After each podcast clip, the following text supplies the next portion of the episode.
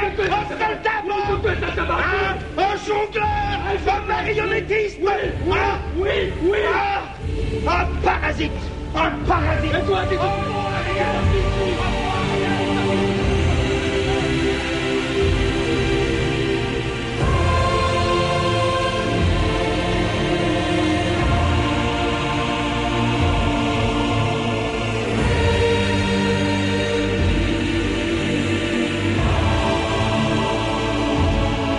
Mille ans d'histoire.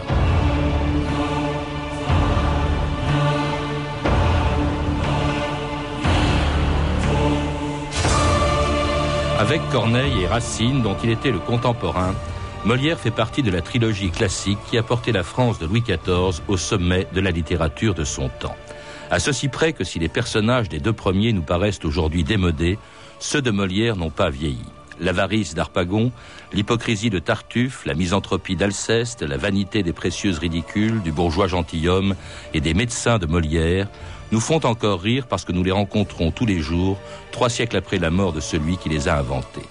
Voilà pourquoi Molière est encore le plus joué des dramaturges français. Celui aussi qui a le mieux observé tous les vices et les passions des hommes, avant même d'avoir écrit sa première pièce, lorsque bien avant de s'appeler Molière, il était destiné à faire tout autre chose que du théâtre. Jean, dit Jean-Baptiste, fils de Jean Poquelin, marchand tapissier. Sais-tu que tu devras bien et fidèlement exercer le métier de tapissier? Ne pas enseigner ce métier à une femme, car il est trop grave pour une femme.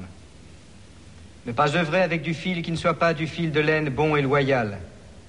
Ne pas faire œuvre médiocre ou fausse qui puisse être blâmée.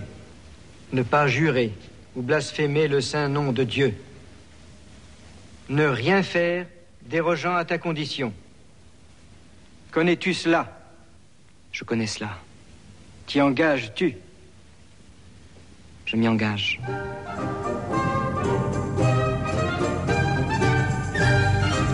Alain Niderst, bonjour. Bonjour. Alors, dans votre biographie de Molière, publiée chez Perrin, vous rappelez bien sûr sa jeunesse. En fait, on ne sait pas grand-chose de la vie de, de, Molière à cette époque, sinon qu'il est né en 1622 dans une famille bourgeoise plutôt cossue et qu'il était effectivement fils, petit-fils, même neveu de tapissier et destiné à devenir tapissier lui-même. Absolument. Il était en effet dans une famille bourgeoise. Euh, il, il semble pas avoir eu le moindre, la moindre difficulté avec son père quand il a décidé de faire du théâtre. Ce serait une vision romantique que dire euh, sa vocation à briser le carcan bourgeois dans lequel il avait grandi. C'est pas du tout comme ça que ça s'est passé. Son père, qui n'était pas rien, c'est tapissier euh, ordinaire du roi, c'est-à-dire qu'en fait, il avait, il était en contact avec la cour. Oui, c'est peut-être, c'est pas sûr, hein. parce que vous savez, c'est le genre de titre qu'on donnait. Comme on dit, il y a beaucoup de gens au XVIIe siècle qui s'appellent conseiller du roi. Ils n'ont jamais mis les pieds à la cour, mmh. mais c'est un titre euh, qui glorifiait, enfin qui ennoblissait un petit peu le personnage. Il y a une chose qui m'a étonné en, en, vous lisant, Alain Nider, c'est que vous dites qu'au fond, euh, lui-même, euh, Molière, le jeune Molière, Jean-Baptiste Poquelin encore, était pratiquement sans instruction et qu'à 14 ans, il savait à peine lire, écrire et compter. Euh, semble-t-il, c'est ainsi. Mmh. Et alors à ce moment là ses parents ont décidé de l'envoyer chez les jésuites, ce qui était une, la meilleure éducation du temps, normalement, et il est donc allé au collège de Clermont à Paris. Alors pourquoi... Qui est l'actuel lycée l'Île-Grand, je crois. C'est ça, hein, exactement. Oui. Alors pourquoi, me direz-vous ben, Pourquoi je pense que la raison est simple, c'est que ça fait partie de l'élévation de la, de la montée d'une famille euh, bourgeoise, si vous voulez, et il était souhaitable que le fils, c'est-à-dire euh, Jean-Baptiste, eût un office. Mmh.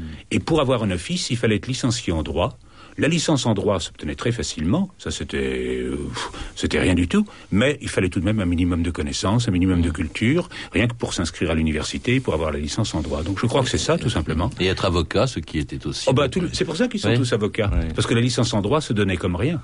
Alors cela dit, il éprouve de l'intérêt pour le théâtre. Je crois que c'est plutôt son son oncle maternel hein, qui l'y pousse. Euh, oui, ou son grand-père, ouais. comme on l'a dit. Mais c'est quoi le théâtre à l'époque, Alain Ah ben il y a différentes sortes de théâtre. Euh, on dit toujours, pourquoi serait-ce une légende après tout, ce n'est pas du tout invraisemblable, que Molière aimait bien euh, traîner sur les ponts euh, près de chez lui, là. Et sur les ponts, alors il y avait tous les bonimenteurs, les gens qui vendaient, vous savez, des médicaments miracles, des, ça se fait pratiquement plus maintenant, on ne voit plus beaucoup ça. Des gens qui vendent donc des médicaments miracles, des étoffes, des, des produits qui viennent de l'Orient, et qui accompagnaient tout ça d'un boniment avec un compère en général. Mmh. Donc c'est une forme de théâtre improvisé, souvent très amusant, très grossier d'ailleurs, très très obscène, mais pas, enfin pas toujours, mais qui ne, qui ne reculait pas devant l'obscénité, mais qui amusait évidemment les enfants, les jeunes qui voyaient ça. Ça c'est tout à fait normal. Puis à côté de ça, il y a quand même la voilà. tragédie, il y a Corneille. Hein, c'est pour ça que je disais, il y a plusieurs théâtres, et à côté de ça, il y a de la haute comédie. Euh, Corneille écrit des comédies en vers, euh, il écrit évidemment des, des grandes tragédies, il y a de la haute comédie, de la grande tragédie, et la cour le roi, la reine et Richelieu aiment le théâtre. Il y a des tableaux, on les voit tous les trois, assis l'un à côté de l'autre. Et d'ailleurs, Richelieu lui-même a écrit des pièces de théâtre. Alors, le jeune Molière est tellement passionné justement par le théâtre qu'en 1643, à l'âge de 21 ans, il décide de renoncer à son métier d'avocat pour créer sa première troupe. Je ne veux pas être avocat. Cela me répugne. Je hais la chicane. Réfléchis bien. J'ai bien réfléchi je serai acteur. Furent présents en leur personne Germain Clérin, Jean-Baptiste Poquelin, Joseph Béjart, Nicolas Bonenfant, Georges Pinel, Madeleine Béjart, Catherine Deshurlis et, et Geneviève Béjart. Lesquels ont fait et accordé volontairement entre eux les articles qui en suivent, sous lesquels ils s'unissent et se lient ensemble pour l'exercice de la comédie, afin de conservation de leur troupe sous le nom de l'illustre théâtre. Fait et passé à Paris l'an 1643, le 30e et dernier jour de juin après-midi. Et tous ont signé. Et c'était un autre extrait du formidable Molière d'Ariane Nouchkine, la naissance donc de l'illustre théâtre, qui est en fait le nom de la première troupe de, de Molière, Anna Niederst, parce que c'est à ce moment-là que Jean-Baptiste Poquelin devient Molière. C'est à ce moment-là qu'il prend le nom. Ah, d'où vient ce nom d'ailleurs? Ben, On ne sait pas. Dans, ma, dans mon livre, là, je m'interroge longuement là-dessus. Il y a des tas d'hypothèses qu'on peut faire. Molière veut dire mâchoire une fois qu'on a dit ça, c'est comme si on n'avait rien dit. Ça d'autre part été le nom de d'autres écrivains, d'autres personnages du XVIIe siècle, le plus célèbre étant un certain Molière de Sertine. Alors est-ce par admiration pour lui que Molière se serait amusé à prendre ce nom? Est-ce qu'il a, euh, dans ses tournées dans le Midi, il, y a des, il a peut-être rencontré des villages, ça existe ces villages dans les Cévennes, qui s'appellent Molière. Donc s'est-il amusé à se dire seigneur d'un de ces villages que, qui, était, qui n'avait pas de seigneur, qui était euh, franc, si je peux dire, en, état de franchise? Ou bien, alors, enfin, on peut formuler toutes les hypothèses qu'on veut, mais c'est certain qu'on ne sait pas exactement. Mais c'est certain aussi que Poquelin devient Molière. Ça, ça fait pas de doute. Alors, il n'est pas le seul, hein, dans l'illustre théâtre, cette première troupe qui comptait, je crois, une dizaine hmm. euh, d'acteurs euh, qui n'avaient aucune espèce d'expérience. On a entendu plusieurs fois le nom de Béjart. Ça, c'est très ah, important. Madeleine hein. Béjart avait de l'expérience. Et Talmand Réaux dit que c'est la meilleure actrice de Paris, de, je veux dire de la France, quoi, pratiquement pour l'époque. Et euh, elle, elle avait de l'expérience. Elle, elle avait été la, euh, la maîtresse ou la favorite de grands seigneurs. Elle avait une réputation. Donc c'est sans doute elle. Je crois pas que ce soit vraiment une légende. Je crois que c'est réel. C'est elle certainement qui a attiré Molière vers le théâtre. Mm. Mais il faut reconnaître aussi qu'à l'époque, le théâtre est réhabilité. Euh, dans l'illusion comique, Corneille montre un garçon qui va dans une troupe de théâtre. Son père s'interroge et on lui dit mais il n'y a pas de quoi. Le théâtre est un fief dont les rentes sont bonnes. C'est-à-dire, il va s'enrichir, vous tourmentez pas. Et Richelieu lui-même, comme je vous disais, n'a pas hésité à écrire ou à faire écrire et à corriger la rédaction de pièces de théâtre. Donc le théâtre est devenu et c'est pas du tout. Euh, enfin, je sais bien qu'il y a des hostilités, il y a des gens qui y répugnent. On y reviendra. Oui, on y reviendra. Oui. Mais cette troupe là, l'illustre théâtre, c'est plutôt une bande de copains, à part Madeleine euh, Béjart, qui est, qui est, une actrice. D'ailleurs, tout de suite, hein, euh, ça va faire faillite. Il y a les Béjart euh, qui, bon, euh, c'est surtout elle qui a de l'expérience. Sa sœur Geneviève n'est pas bonne à grand chose et, et son frère n'est pas non plus tellement brillant. Euh, les autres, vous avez raison, ce sont des, des enfants de bonne famille, comme on dit à l'époque. et vous avez raison, oui, c'est un peu une entreprise. C'est pas moi qui ai raison, c'est vous, parce que je l'ai lu dans votre livre. Oui, mais je suis content d'approuver les échos de mon livre dans votre bouche. Et cela dit, le l'illustré, c'est vrai qu'ils vont faire faillite, que ça va être très mal géré, quoi. Et c'est Madeleine Béjart qui va plus ou moins arranger les choses en les unissant avec la troupe de Dufresne et en leur gagnant la protection du duc d'Épernon. C'est elle qui va rafistoler un peu la, cette catastrophe. Oui, parce qu'il y avait de la concurrence à Paris. Il y avait deux théâtres qui, qui, dominaient le marché, si on peut dire, hein, le théâtre du Marais et l'hôtel de Bourgogne. Alors eux, ils vont quitter Paris euh, en 1645 pour un périple à travers la France qui va durer euh, plus de dix ans, hein, 13 ans, je crois, à peu près. Ils partent en Bretagne retrouver cette fameuse troupe de Dufresne, justement, hein, qui est protégée par le duc d'Épernon. Et puis alors, ce qu'ils essayent de faire, mais ça ne marche pas, ils essayent de jouer la tragédie. Alors, effectivement, Molière aurait vraiment un goût pour la tragédie qui n'a jamais été satisfait. Il joue évidemment du, répertoire de l'époque avec des auteurs euh, qu'on, dont on a oublié totalement le nom, un Jean de Rotrou, Tristan l'Hermite, Georges de Scudéry. Il y a Molière, hein, alors. Il y a, pardon, il y a Corneille, euh, bien sûr. Là, là, en revanche, il joue beaucoup Corneille. Il joue beaucoup Corneille. Alors, est-ce que vraiment il euh, mettait la tragédie au-dessus de la comédie? J'en suis pas certain, mais c'est certain qu'il aurait aimé être un grand acteur de tragédie. Et il est certain aussi que tous les contemporains disent, ça même ses ennemis le reconnaissent, qu'il est excellent dans le comique. Et par contre, même ses amis reconnaissent qu'il est nul dans la tragique, qu'il ne sait mm. pas jouer une tragédie. Et d'ailleurs, quand sa troupe euh, sera euh, patentée, enfin je veux dire reconnue de tous, il ne jouera jamais des les grands Ils joueront des tragédies. Madeleine Béjart jouera des tragédies. Mais lui ne prendra jamais de grand rôle dans les tragédies. Il y renoncera. Alors, pendant qu'ils jouent, ils essayent de jouer la tragédie devant un public restreint, je suppose, à l'Aniderst, euh, Molière commence à écrire des petits divertissements, des petites comédies. C'est ça d'ailleurs qu'il a écrit en premier. Oui, il a à peine écrit, hein, qui sont moitié improvisés, il faut pas se faire d'illusions. Il devait laisser pas mal de liberté aux acteurs, ils inventaient des cabrioles, ils inventaient des petites choses. Il devait s'amuser autant. D'ailleurs, c'est sans doute une source du succès, ça c'est normal. Quand on voit les gens s'amuser, on a, on a envie de s'amuser avec eux. Euh, et alors, on, il reste toute une série de titres.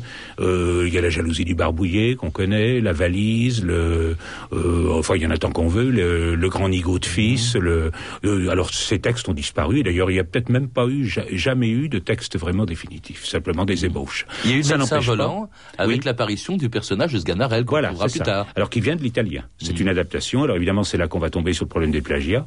Euh, c'est une adaptation d'une pièce italienne. C'est une Medico euh, Volante. Oui, c'est une adaptation d'une comédie italienne que s'amuse à faire Molière. Enfin, que s'amuse, que fait Molière. En fait, c'est plutôt des farces. Hein. Je crois qu'ils font beaucoup de grimaces, beaucoup de gesticulations. Vous, vous dites que, évidemment, on n'a aucune idée de ce à quoi ça ressemblait. Vous dites que ça devait ressembler grosso modo au premier film de Chaplin. Oui, je crois. Je vois ça comme ça. C'est-à-dire qu'il n'y avait pas d'épaisseur psychologique. On peut pas le, demander ça. En revanche, il devait y avoir des trouvailles, une, bah, une verve comme ça jaillissante. Ça plaît toujours, hein, ça. Hmm. Même s'il n'y a pas de contenu profond, même si ça ne donne pas à réfléchir, le jaillissement de la verve et de l'improvisation et les gens qui ont l'air d'être aussi heureux que nous de, de faire leur, leur farce, je crois que ça plaît toujours. Ça. Alors ces représentations donc de tragédies entrecoupées par des petits divertissements, des petites comédies, ça va durer pendant huit ans jusqu'en 1653, l'année où la troupe de Molière est appelée dans son château de Pézenas par le prince de Conti. Monseigneur, Monsieur Molière est là. Il faudra bien me faire rire, Monsieur Molière. L'étourdi ou les contretemps, comédie de Molière. si le titre est mauvais, nous le changerons. Mais non, il est excellent. La scène est à Messine. Acte 1, scène 1. Lélie. Eh bien, Lélie, Léandre. Eh bien, Léandre, eh bien, il faudra contester. Nous verrons de nous deux. Qui pourra l'emporter Qui pourra l'emporter?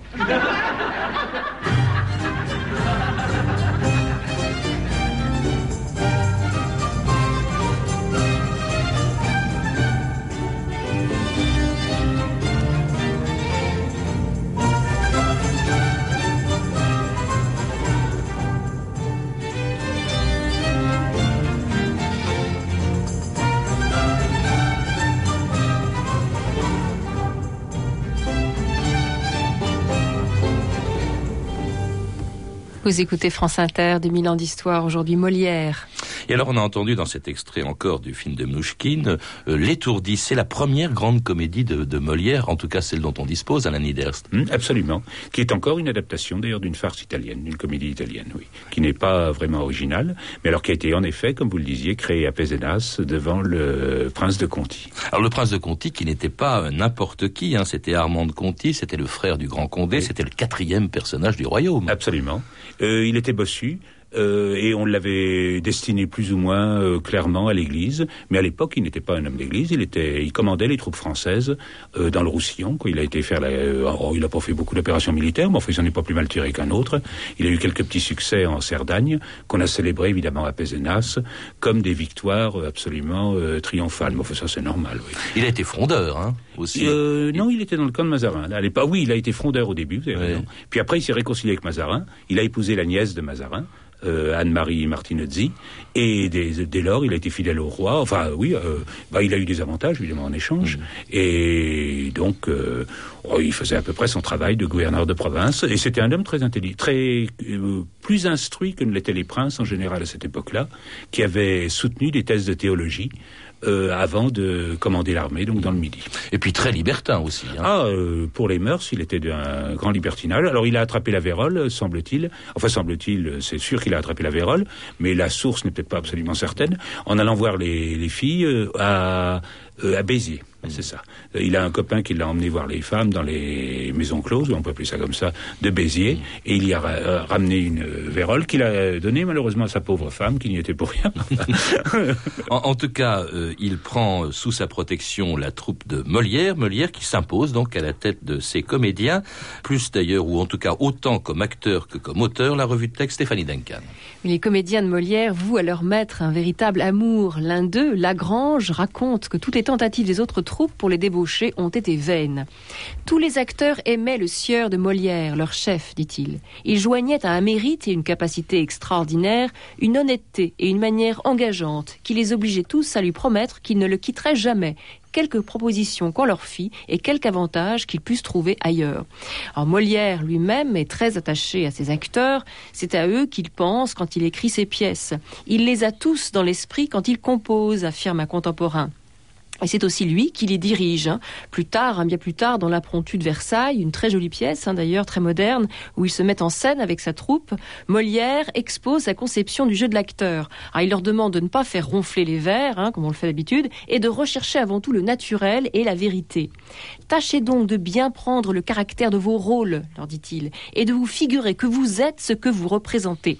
Alors un acteur euh, d'assouci qui joue un temps avec cette troupe et perdit sa fortune d'ailleurs, ne regrette pas de s'être lancé dans l'aventure. Comme un homme, dit-il, n'est jamais pauvre tant qu'il a des amis, ayant Molière comme estimateur et toute la maison des Béjards pour amis, en dépit du diable, je me vis plus riche et plus content que jamais. En dépit du diable, hein, il dit quand même. En effet, au XVIIe, les comédiens ont encore une réputation sulfureuse, même si elle est meilleure qu'avant. Ce sont presque tous des filous, affirme l'écrivain des Réaux. Une mauvaise réputation entretenue par l'Église, Bossuet, du haut de sa chair, condamne à l'époque sans appel les actrices. Quelle mère, dit-il, tant soit peu honnête, n'aimerait pas mieux voir sa fille dans le tombeau que sur le théâtre. Ah, au-delà des mots, hein, quand même, ces accusations ont des conséquences sur la vie même des comédiens. Par exemple, une actrice, mademoiselle Dupin, a accepté d'être marraine d'un enfant. au baptême, elle cache sa profession au curé, qui finit quand même par la prendre et lui écrit une lettre très sévère. L'Église qui excommunie celle qui, comme vous, monte sur le théâtre, nous a donné des règles pour ne recevoir pas à être parrain les personnes de votre État. En un curé du même genre, hein, l'acteur Brécourt adresse un sonnet bien enlevé. Pasteur, qui nous damnez par vos sermons austères, le sage dit qu'il est des moments pour prier, qu'il est des temps pour rire et d'autres pour pleurer. Pourquoi nous imposer des règles si sévères? Alors ce pauvre Brécourt, hein, au moment de rendre l'âme, eh bien pour pouvoir recevoir les saints sacrements, il sera contraint par le prêtre de signer une lettre où il renonce à son métier d'acteur.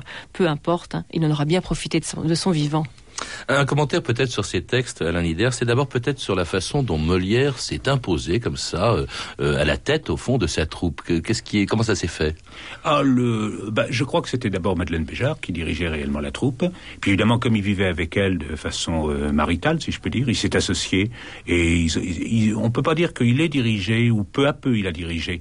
Mais au départ, c'est Madeleine Béjart et lui qui ensemble dirigent la troupe, ce qui est tout à fait normal puisqu'elle est de loin la plus expérimentée, la plus célèbre.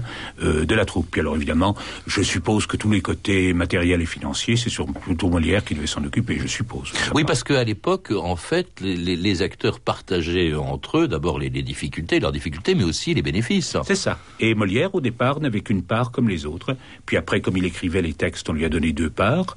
Et quand il a été marié, sa femme a eu également euh, une part, évidemment, ce qui est tout à fait normal. Et sur la façon, de, la façon dont il concevait le métier d'acteur, on l'a aussi entendu, par exemple, ne pas faire ronfler les vers, essayer de rester naturel et de, ah, il se moque beaucoup là, c'est à ça que vous avez fait allusion. Il se moque beaucoup du jeu de l'hôtel de Bourgogne, du jeu déclamatoire, emphatique. Alors là, vous avez des caricatures qui évidemment ont mis à mal l'amour propre des acteurs de l'hôtel de Bourgogne, et ils s'amusent à montrer comment ils jouent. Alors eux, ils déclament. Même quand on dit des secrets, on hurle. oui, on, alors on dit, je te dirai quelque chose qu'il ne faut pas répéter, puis on se fait hurler. Alors Molière s'est amusé à représenter. C'est bien, d'ailleurs, c'est très amusant ce passage-là. L'hôtel de Bourgogne qui était le, qui sera le concurrent, bien sûr, de la troupe de Molière quand il arrivera à Paris. Alors, il a beaucoup été aussi question de, du métier, de la façon dont il était perçu dans, dans la France de Louis XIV, qui était un métier méprisé. Pour quelle raison? Je suis pas sûr. Je crois que c'est assez compliqué. Parce que des gens comme euh, Anne d'Autriche, qui était très pieuse, la mère du roi, le légat du pape, le cardinal Chigi, n'ont pas hésité à aller au théâtre, à recevoir Molière chez eux. Euh, Anne d'Autriche a fait jouer dans ses appartements le mariage. ça, c'est quand il était à Paris, mais à l'époque, on n'aime pas beaucoup ces espèces de comédiens vagabonds qui parcourent la France. Euh, en tout cas, l'Église ne les aime pas. Ils sont, ils sont excommuniés quand même. On l'a entendu. Oui, mais enfin, l'Église est partagée. Hein. Je vous dis, le légat du pape n'hésite pas à aller, voir, aller voir des représentations théâtrales. Je crois qu'il y a de. Puis après tout, en Espagne et en, et en Italie, et même dans les États pontificaux, on n'hésite pas à donner des représentations théâtrales. À la cour d'Espagne, ça paraissait une chose tout à fait normale. Et la cour d'Espagne est certainement à la limite plus pieuse que la cour de Paris. Et même dans les États du pape. Ce qu'il y a de vrai, c'est qu'en France, et puis euh, comme je vous disais tout à l'heure, Richelieu, qui était cardinal malgré tout, Louis XIII et la reine n'hésitaient pas à aller aux représentations théâtrales. Ce qui est vrai, c'est qu'avec le jansénisme, il y a une tendance, c'est le jansénisme qu'il faut incriminer. Ce sont d'ailleurs le prince de Conti devenu janséniste plus tard, ce sont eux qui se sont déchaînés contre le théâtre. Alors qu'au contraire, les jésuites, après tout, faisaient jouer des comédies dans leur euh, dans leurs euh, écoles, quoi, dans leurs collèges.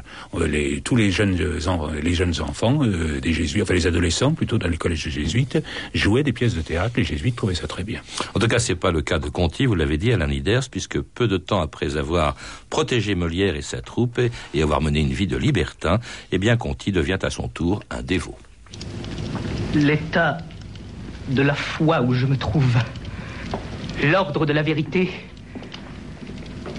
et la loi de la discipline chrétienne condamnent absolument le divertissement des spectacles. Vous précipitez en enfer tous ceux qui vous écoutent et qu'enchantent vos grimaces, qui blasphèment le saint nom de Jésus. Vous êtes des mauvais. Mais nous saurons vous faire taire. Et maintenant, cessez de me barrer le chemin qui mène à mon salut. Monsieur Molière, dans peu de temps, je serai à Paris. Si vous avez besoin, je vous aiderai. Comment expliquer, Alain Niders, le, le changement d'attitude de Conti? Il a protégé Molière, il aimait ses pièces, et soudain, il n'en veut absolument plus à Pézenas. On peut imaginer euh, une conversion sincère qui viendrait, comme c'est souvent le cas des conversions, évidemment de la culpabilité.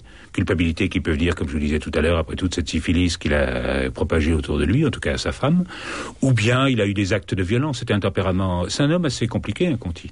Il a, on l'a accusé d'avoir tué son secrétaire dans un moment de violence. Alors disons la cause, ce serait la culpabilité qui mène à l'Église. Mais les contemporains n'ont pas cherché des explications aussi nobles.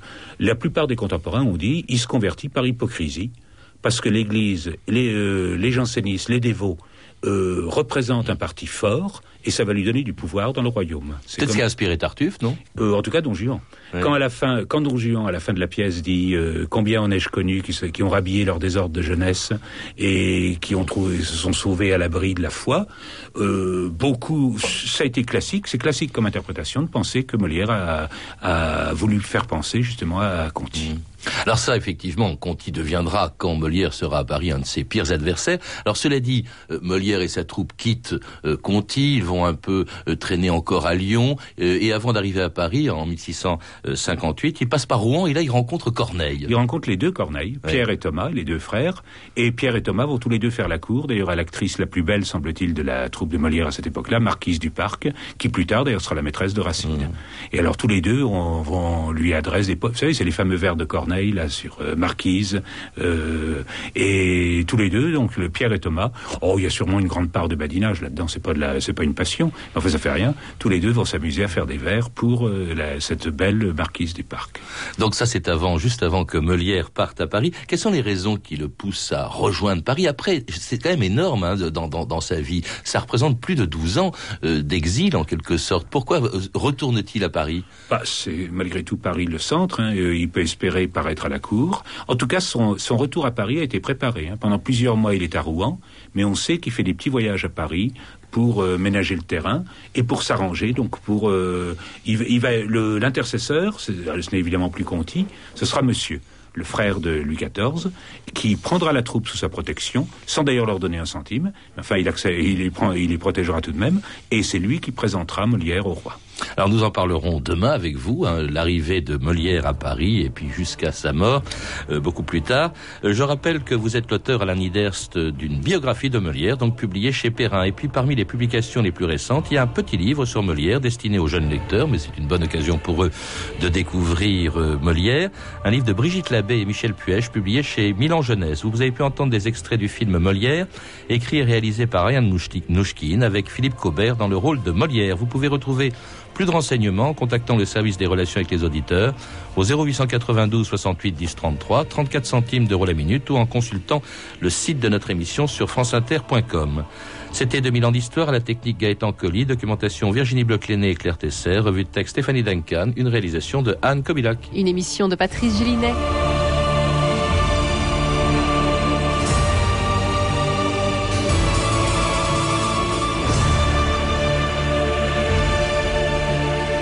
Patrice Gélinet